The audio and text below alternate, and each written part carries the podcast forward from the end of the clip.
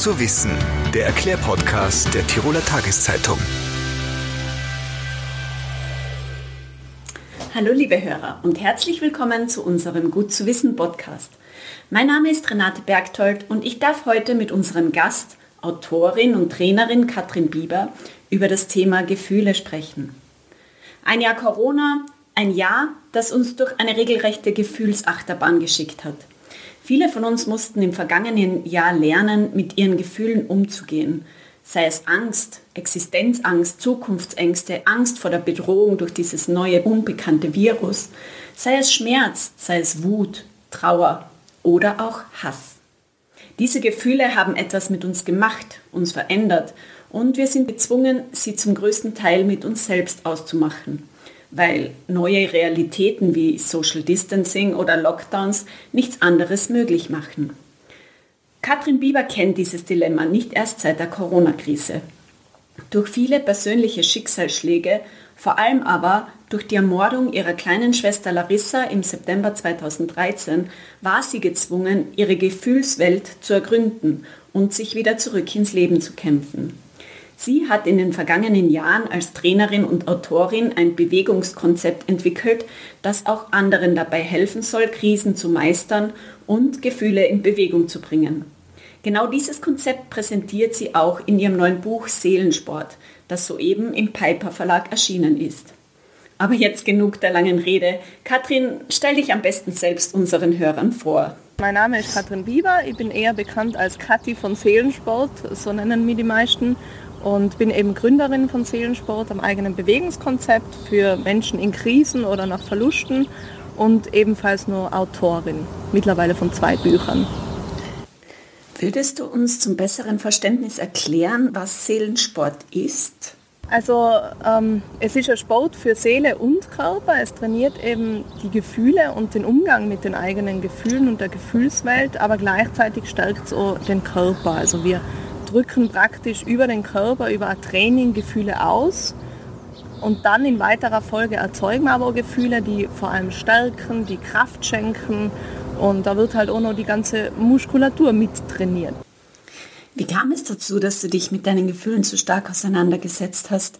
Dass letztendlich das Projekt Seelensport entstanden ist. Ja, ursprünglich war ich ja Historikerin, ich habe Geschichtswissenschaften studiert und ähm, im September 2013 ist dann meine Schwester, die Larissa, eben von ihrem Freund ermordet worden. Und das hat halt wirklich mir ganz deutlich bewusst gemacht, Trauer hat 0,0 Platz in unserer Gesellschaft. Gefühle, die irgendwie belastend sind, haben kaum Platz in der Gesellschaft. Und vor allem äh, das Körperliche, was da mit sich passiert ist einfach, dass sie so viele psychosomatische Folgen entwickelt haben, über die noch weniger reden haben können oder die nicht verstanden haben, warum löst jetzt die Wut so, so einen Magenkrampf aus. Habe mich dann eben äh, intensiv damit beschäftigt und angefangen selber trainieren, obwohl ich vorher überhaupt nicht sportlich war. Und habe da dann eben ganz schnell bemerkt, war krass, irgendwie kommen da meine Gefühle so richtig in Schwung und können praktisch ein Ventil auf einmal kriegen. Und ja, und ich habe mich danach immer freier und leichter gefühlt und habe einfach gemerkt, dass es mich kräftigt und stärkt. Und ja, und dann habe ich mir irgendwann gedacht, ich möchte eine eigene Sportart entwickeln, wo wirklich die Gefühle im Fokus, im Vordergrund stehen und nicht nur eben dieser Muskelaufbau oder Schnelligkeit verbessern etc., also diese körperlichen Dinge, sondern halt, ja, dass es einfach mehr um Gefühle geht. Du hast erwähnt, Gefühle in Krisen. Wir alle seien seit mittlerweile einem Jahr in einer ganz großen Krise. Das, ja, das bedient eine regelrechte Klaviatur an Gefühlen bei jedem Einzelnen. Wie hast du dieses Jahr erlebt? Ja, es war auch für mich gefühlsturbulent. Ich bin einfach so extrem froh und dankbar, dass sie eben diese Fähigkeit entwickelt haben, gut mit meinen Gefühlen umzugehen und sie auch gut zu verstehen, also was da passiert.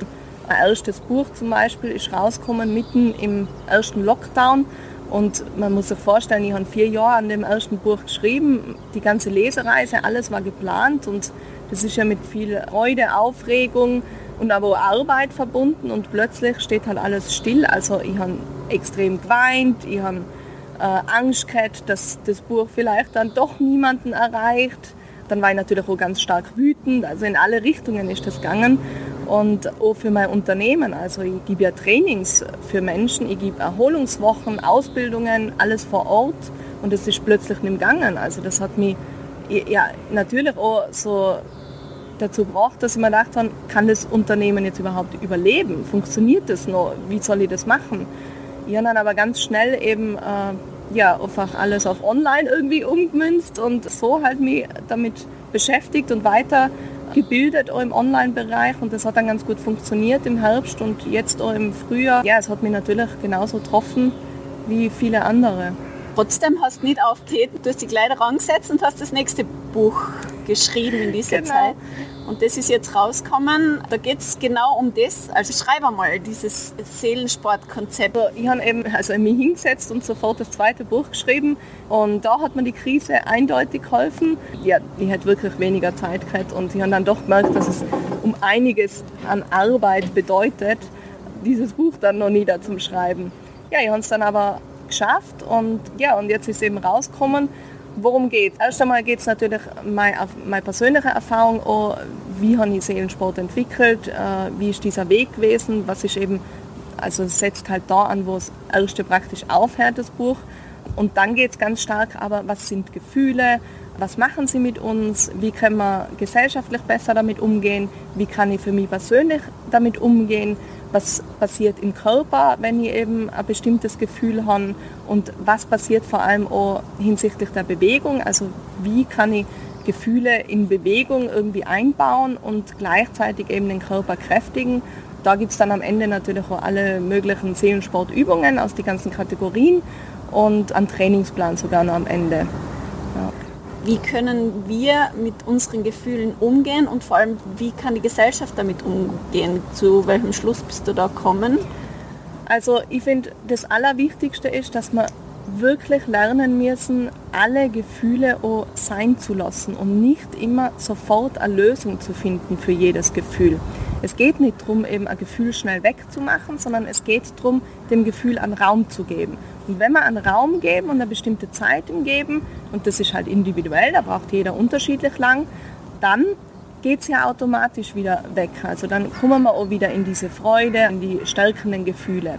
Wenn man sich vorstellt, ich bin traurig, dann hört man oft eben, gerade in der Gesellschaft, sei doch nicht traurig, äh, lach doch mal wieder. Und äh, es gibt doch viel Schlimmeres in solche Sätze das führt nur dazu, dass sie dann die Traurigkeit unterdrückt, dass sie sie wegsperrt praktisch und sie nicht mehr sorgt.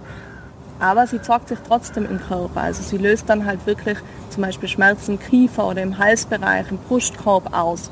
Und das macht uns dauerhaft einfach krank.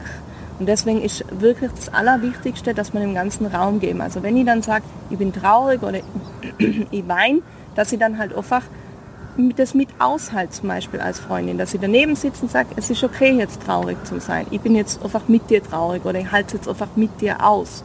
Und darum geht es. Und dann, man kennt das ja, hört es ja von selber irgendwann wieder auf. Auf einmal, ja, trocknen die Tränen von selber wieder, man atmet selber wieder durch, steht auf, sagt gut, danke, es geht mir jetzt eh schon besser. Und dann kommt man auch wieder in dieses Tun und auch in diese Freude hin. Wir leben in einer leistungsorientierten Gesellschaft. Gefühle wie Trauer, Schmerzen, das wird nicht gern gesehen. Wie lässt sich das ändern? Ich glaube definitiv, dass es äh, eine gewisse Schwierigkeit mit sich bringt, äh, durch diese leistungsorientierte Gesellschaft da irgendwie diese Gefühle mit reinzubringen, weil Trauer ist etwas, das sehr langsam verläuft, sehr viel Zeit braucht, sehr viel Raum braucht. Und das passt natürlich überhaupt nicht mit bestimmten Aufgaben zusammen, die schnell erledigt werden müssen. Das funktioniert einfach nicht.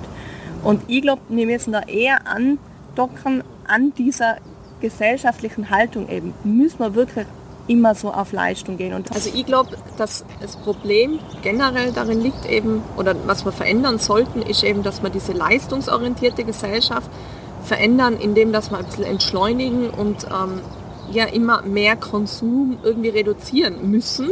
Weil wir haben ja auch gesehen, jetzt wenn wir uns die Corona-Krise anschauen, eben Viren, Krankheiten, die Überbevölkerung, ähm, das führt ja irgendwie immer mehr dazu, dass es eben mehr Krankheiten gibt. Und Gefühle, vor allem die Trauer, das sind Dinge, die brauchen langsamere Schritte, die brauchen Zeit, die brauchen Raum und ein anderes Arbeitsverhältnis als wie dieses Vollgas und funktionieren müssen. Und ich glaube, dass wir eher da ansetzen müssen und dann erst mit die Gefühle das dann integrieren sollten. Und ich glaube schon, dass die Corona-Krise da jetzt so eine Chance bietet, dass wir da mal hinschauen und sehen, okay, da gibt es echt einiges an Gefühlen und vielleicht sollte man in Zukunft auch ein bisschen mehr drauf eingehen, weil das, was wir jetzt alles an Gefühlen da erleben, das ist ja nicht weg, sobald die Corona-Krise einfach weg ist. Also das geht dann nicht von heute auf morgen, gerade so, wenn es schon so in die depressive Richtung geht, gell, dann dauert es schon eine Weile, bis man da wieder rauskommt. Und das hat sich nicht getan mit, äh, jetzt ist alles wieder anders und ich kann ganz normal weitermachen die Folgen werden bleiben und es wird uns auch noch länger beschäftigen, gerade wenn es um die Gefühle geht. Es gibt ja neue Studien, die jetzt auch zeigen, Kinder und Jugendliche sind ganz besonders von dieser Krise betroffen. Also ich habe ja noch kein Kind in dem Alter so, aber äh, ich weiß es zum Beispiel von vielen Kundinnen, die halt Kinder in dem Alter haben, dass sie sich echt schwer tun und ja, da einfach alle überfordert sind. Gell? Und ich, ich muss oft an meine eigene ja, Jugenddenken und wenn ich mir vorstelle, mit 15 so 0,0 Perspektive irgendwie zum Hohen und ja, Zukunftsvorstellung. Was macht das mit uns? Gell? Na, warum soll ich jetzt noch lernen, wenn ich keine Perspektive habe? Gell? Und ich glaube, dass es echt in der Kommunikation auch ganz wichtig wäre, dass man vor allem eben Schülern und Jugendlichen da wirklich irgendwie eine Perspektive noch aufzeigt, irgendwas an Hoffnung auch gibt. Gell? Weil das löst einfach zu viel Angst aus. Also ich glaube, wir müssen noch in der Kommunikation da arbeiten. Wie wirkt sich denn diese Bewegung auf die Psyche aus? Also man kennt das ja, ich glaube, jeder hat schon mal ein Workout gemacht oder war vielleicht eine Runde joggen oder im Fitnessstudio und kennt einfach dieses Gefühl im Anschluss, wie es danach geht. Oder? Man ist so fast schon in einem Rauschzustand und es hat ganz viel damit zu tun, dass einfach diese Hormone lossprudeln. Zum Beispiel Serotonin oder die Endorphine, die dann äh, da ausgeschüttet werden am Ende des Sports. Und das bringt uns natürlich dazu, dass wir äh, uns entspannen, also die Muskulatur entspannt zum Beispiel, dass wir uns wohlig, warm, gut fühlen in unserem Körper, dass wir uns fitter fühlen natürlich auch. Sauerstoff zum Beispiel wird ja auch mehr äh, produziert, wenn wir trainieren und die ganzen Körperfunktionen werden einfach verbessert. Wenn wir uns jetzt nur die Wut vorstellen, da ballen wir ja automatisch zum Beispiel unsere Fäuste, wenn wir wütend sind oder wir machen ein ernstes Gesicht. Irgendwie spannt sich alles total an. Und wenn ich mir jetzt vorstelle, ich darf diese Wut jetzt nicht ansprechen, aussprechen, aber auch nicht irgendwie in Bewegung zeigen. Also ich kann ja nicht einfach jemanden niederschlagen, sondern schluckt es runter und trage es mit mir den ganzen Alltag hindurch weiter in mir. Dann passiert halt im Körper ganz viel. Es entstehen Verspannungen, Kopfschmerzen, also alles in die Richtung zum Beispiel, Magenschmerzen auch. Und wenn ich mir jetzt vorstelle, dass ich das aber ausdrücken darf, dass ich einfach mal auf die Matte schlagen darf, dass ich schreien darf, dann löst es ganz viel Entlastung für den Körper aus und ich werde mich danach auch wieder leichter fühlen. Und das kann ich einfach perfekt in einem Training integrieren. Also nicht nur, dass ich unkoordiniert irgendwo hinschlage, sondern dass ich halt wirklich koordiniert und gezielt auch in ein Training das integriere und dann kann ich einfach wirklich den Körper entlasten, aber auch eben äh, ja, aufbauen und stärken. Lernt man dadurch auch seine Gefühle zu lenken? Also bis zu einem gewissen Grad kann man sicher dann auch die Gefühle lenken oder kontrollieren lernen. Vor allem ja, dieses achtsame und bewusste Fühlen halt. Also nicht nur dieses Wegdrücken und äh, ich beschäftige mich jetzt nicht damit, sondern es geht ja auch darum, gerade beim Seelensport erstmal zum Beispiel hinzusetzen und zum Schauen, was fühle ich denn jetzt gerade? Wo fühle ich das und was macht es gerade mit meinem Körper vielleicht? Welche Gedanken kommen gerade in mir auf? Und mir wirklich bewusst Zeit dafür zu nehmen. Und da habe ich schon gut die Möglichkeit dann eben, wenn ich mich so gezielt damit beschäftige, das auch bis zu einem gewissen Grad zu kontrollieren. Gerade wenn es um stärkende Gefühle geht, kann ich dann mit positiveren Gedanken, wenn ich erstmal die belastenden Gefühle natürlich ausgedrückt habe, kann ich dann eben diese stärkenden Gefühle gut erzeugen. Und das lässt sich ganz bewusst kontrollieren und ja, so auslösen, definitiv. Stichwort Affirmationen, eben diese positiven Gedanken. Ist das auch Teil deines Konzepts? Beim Seelensport geht eben geht's um Gefühle und das Training. Und in Verbindung dazu stehen nur die Affirmationsgeschichten. Also jede Übung hat eine eigene Geschichte und bestimmte Affirmationen, die man damit verbindet. Und das sind aber nicht so Affirmationen in die Richtung, äh, ich bin gesund. So, also von denen nehme ich selber ein bisschen Abstand, weil ja, wenn ich gerade krank bin, dann finde ich das irgendwie schwierig mir zu sagen, sondern es geht wirklich in die Richtung Gefühle. Wenn wir jetzt nochmal die Wut hernehmen, meine Wut darf sein oder ich darf wütend sein. Es ist okay, wütend zu sein. Das ja, löst ja schon mal den ganzen Druck in um aus. Das oder auch, dass äh, meine Freude darf wieder Platz finden. Ich finde ganz wichtig, dass man immer das auch mit dürfen verbindet und in einem Ist-Zustand ausdrückt, weil so kann ich vielleicht ein bisschen besser an diese Gefühle rankommen, als wenn ich sage, ich freue mich, mhm. wenn ich mich gerade nicht freue. Gell? Aber Freude darf wieder ihren Platz finden, sobald es mir möglich ist, zum Beispiel.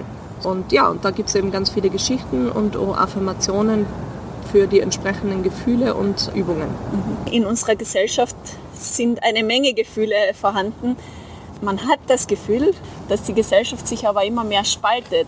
Das sind diejenigen, die jetzt, so wie du, das Positive sehen, versuchen, was Gutes da rauszuziehen, aber auch viele, die das nicht sehen wollen. Glaubst du, dass, dass diese Gräben mal wieder zuwachsen werden? Also ich glaube schon, dass es möglich ist, auch aus so einem tiefen Loch dann irgendwann auch wieder rauszukommen. Aber eben hat da jeder wirklich seine individuelle eigene Zeit. Also ich war genauso oft jetzt in einem Loch, auch im letzten Jahr. Das schaut immer so aus, als würde, ah, die geht so locker damit um und so leicht. Ähm, und äh, ich bin vielleicht auch einfach schon geübter und kann einfach schnell und gut damit umgehen, wenn so eine Krise passiert. Aber für viele Menschen ist es einfach vielleicht sogar die erste große Krise in ihrem Leben, gell? gerade wenn sie ihren Job verloren haben. Und dann muss es auch erlaubt sein und äh, Zeit und Raum dafür geben, dass es eben mal lange vielleicht nicht so gut sich anfühlt und nur lange eher in so einem Loch drinnen sitzt. Und dann dauert es halt mal länger. Und ich glaube, das Wichtigste ist dann, dass man wirklich auch sich Hilfe holt, wenn ich merke, ich komme da nur gar nicht zurecht oder ich komme nur raus aus diesem Loch. Durch diese Hilfe kann ich dann wieder mehr eben in diese Freude oder in diese Chance irgendwie reinkommen, aber halt wirklich das nach dem individuellen Tempo zu machen. Weil es bringt nichts, wenn wir jemanden zwingen in diese Chance oder sagen, das, das macht das Ganze nur schlimmer und er wird es wahrscheinlich noch weniger sehen. Mhm. Definitiv sogar, ja. Wir kennen das ja, wenn wir jetzt wirklich drin sind in der Krise, dann hat man zu gar nichts Lust. Wie kann man schauen, dass der rauskommt aus der Krise, ohne ihn da raus zu zwingen? Ich würde, wenn ich merke, es geht jemandem echt richtig schlecht, würde ich auf jeden Fall ihn ansprechen und sagen, hey, mir ist aufgefallen, irgendwie geht es da gerade gar nicht gut. Korrigiere mich, wenn ich vielleicht falsch liege oder so, aber ich mache mir halt gerade Sorgen um die. Ich möchte nur mal mit dir reden und fragen, wie geht es dir denn gerade? Und du kannst wirklich ehrlich antworten, wenn gerade traurig bist oder wütend oder schon was. Und dann, wenn derjenige offen dafür ist, dann würde ich auch sagen, was kann ich da denn gerade Gutes tun? Was brauchst du denn gerade, um es vielleicht irgendwie angenehmer zu machen, die Situation, die gerade nicht so leicht ist. Also ein Spaziergang vielleicht oder einfach, dass sie da sitzt und zuhört oder irgendein Essen, das sie zubereiten kann oder so. So diese Kleinigkeiten, die können schon helfen. Gell? Und das ist dann nicht wirklich zwingend, sondern das ist halt wirklich Fragen und dieses Offenhalten. Wenn derjenige natürlich sagt, na, er will nicht, dann muss ich das natürlich auch akzeptieren. Ich kann da nicht mehr machen, gell? weil jeder muss natürlich am Ende halt selber schauen, was er annimmt oder was er nicht annimmt. Und es ist mit ganz viel Sturheit am Anfang verbunden. Und irgendwann kriegt man aber auch wieder so ein Gefühl selber, wo man sagt, boah, jetzt versuche ich es jetzt einmal. Mhm. Also wirklich da auch Zeit geben und eben nicht drängen und halt immer wieder Vorschläge machen und vielleicht eben auch mal an die Hand nehmen und sagen, komm, geh mal halt zehn Minuten, aber da halt immer wirklich mit Vorsicht begegnen und äh, wirklich Zeit geben. Okay.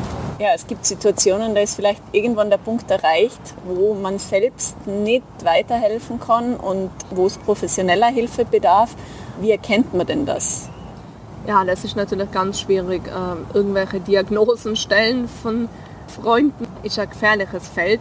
Ich würde da dann so machen, dass ich irgendeine Organisation anrufe, also jemanden im psychologischen Dienst oder so und direkt erzähle von meiner Freundin, und dann dort nachfragt bei diesen professionellen Menschen, die halt wirklich Ahnung haben, was kann ich denn tun vielleicht? Ist das schon gefährlich? Muss ich mir wirklich große Sorgen machen? Was kann der nächste Schritt sein? Wie kriege ich meine Freundin dazu, dass sie ihr vielleicht besser helfen kann und so weiter? Also ich würde da eher ja, wirklich direkt professionelle Kräfte kontaktieren und nachfragen. Eine zweite große Krise, womit du dir auch sehr viel auseinandersetzt, schon allein wegen des Schicksals deiner Schwester, ist häusliche Gewalt. Wie hast du das im letzten Jahr erlebt? Ich kann mich noch erinnern an den ersten Lockdown und meine wirklich ersten Gedanken waren sofort bei Frauen in toxischen oder gewalttätigen Beziehungen, wo wir gedacht haben, wenn ich das so sagen darf, scheiße, das ist richtig übel gerade für solche Menschen. Mhm. Und ich habe echt auch Angst gekriegt und mir richtig Sorgen gemacht um Frauen, die ich gar nicht kenne, so, gell? weil ich einfach selber die Erfahrung ja auch in einer gewalttätigen Beziehung habe, aber auch eben diese Erfahrung mit meiner Schwester. Und gerade wenn man dann auch so eingesperrt ist, brodeln ja noch mehr die Gefühle, es entstehen Konflikte viel mehr. Und man hat es ja auch gehört, also ich bin ja auch immer wieder im Kontakt mit dem Frauenhaus. Die Anrufe sind natürlich mehr gekommen. Äh, Hilfeeinrichtungen sind Gott sei Dank so ein bisschen ausgebaut worden. Es ist viel mehr darauf hingewiesen worden. Da war ich echt froh. Also da muss ich auch wieder sagen, da hat die Krise wieder ein bisschen dazu geführt, dass die Aufmerksamkeit um mehr auf das Thema wieder gerichtet wird. Es sind sehr viele Dokumentationen entstanden bei verschiedenen Sendern, wo einfach das Thema endlich mal ja, ein bisschen mehr ins Zentrum geholt wird, weil es war natürlich vorher genauso schon da. Gell? Jetzt durch den Lockdown hat es natürlich wieder verstärkt oder mehr ins Zentrum geholt. Wir sehen es ja jetzt schon wieder im neuen Jahr. Es waren schon wieder einige Mordfälle, die passiert sind. Also ja, ich glaube, da wartet noch sehr viel Arbeit auf uns, aber ich glaube auch, dass eben durch diese Krise vielleicht immer mehr dieses Thema präsenter wird und auch vielleicht mehr präventiv weiter daran gearbeitet wird. Mhm. Ist die Gefahr vielleicht erhöht, dass man noch weniger sieht oder auch weniger hinschaut, weil man ja in seiner eigenen kleinen Welt eingeschlossen ist? Es ist extrem schwierig. Also ich sage immer, was man zum Beispiel selber tun kann, wenn man in einem Wohnhaus lebt, wo mehrere Wohnungen sind, dann rufe ich die Polizei oder frage mal auch nach. Also wirklich das halt auch beobachten und wenn ich das echt her, dass da oft sehr laute Konflikte sind, dann wirklich von die Polizei mal zum Rufen, lieber auch mal zu viel als zu wenig. Aber es ist natürlich brutal schwierig, auch für die Betroffenen, sich jetzt da Hilfe zu holen, weil eben man sieht die Freunde nicht und mhm. sie haben ja das dann eingeführt, Gott sei Dank, dass man in Apotheken zum Beispiel hingehen kann oder eben an Kasse und da halt beim Einkaufen erwähnt, ich brauche Hilfe mhm. durch bestimmte Codewörter oder halt eben einfach sagt, ich brauche Hilfe. Das finde ich ganz gut, dass das immer wieder auch erwähnt worden ist, aber es ist natürlich viel schwieriger wie normalerweise. Mhm. Ja. Es gibt viele, die tun sich voll schwer damit, äh, weil das ganze Thema oft sehr schambesetzt ist. Man fühlt sich als Frau dann oft selber schuldig. Also das passiert ja dann automatisch. Der Täter äh, ja, macht dir ja praktisch immer wieder dir Gedanken in den Kopf reinsetzen, dass du selber schuld bist an dem Ganzen. Und ich glaube, das macht es natürlich schwieriger, sich dann Hilfe zu holen überhaupt. Aber ich glaube schon, dass es trotzdem einige gibt, die das nützen und auch nützen. Also ich finde das Wichtigste ist eben diese Weiterleitung dann auch an diese Stellen, äh, Frauenhelpline etc., wo man halt wirklich anrufen kann äh, und da dann halt Hilfe so in Anspruch nehmen kann.